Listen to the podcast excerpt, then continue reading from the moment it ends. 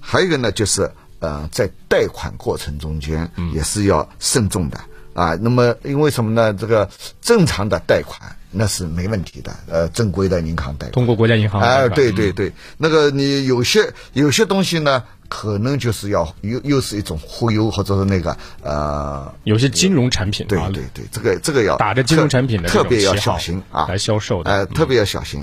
那么我们呢，房管部门呢，对这个呢，也是在呃最近我们在整治过程中间，实际上既是整治，也是一种引导啊，引导那个呃中介公司要规范行为。嗯嗯，啊，我们还是要正面去呃去宣传，或者是正面去引导他们，要尽量规范。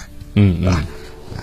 刚才说到的，像这种这个金融产品，有可能哈，它的利率非常高。一旦进行贷款之后的话，呃，因为当事因为买方他可能从来没有贷过款，没有经验嘛，他就有可能贷款之后，利息像滚雪球一样越滚越大，到最后啊，没多过多久，他要买的这个房子的价钱都不够抵债的。对，有可能有会有这有种情有况。些呢，就是因为在那个贷款过程中间，嗯有些可能也会碰到一种忽悠，什么，你将来还要还要那个，你反正能贷，赶快多贷一点。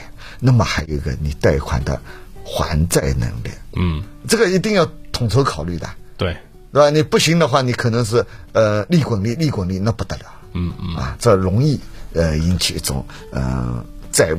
呃，买房子是一个开心的事情，结果到最后、呃那个房子也没房子了也没了对，啊，钱钱付出去了，房子也没了。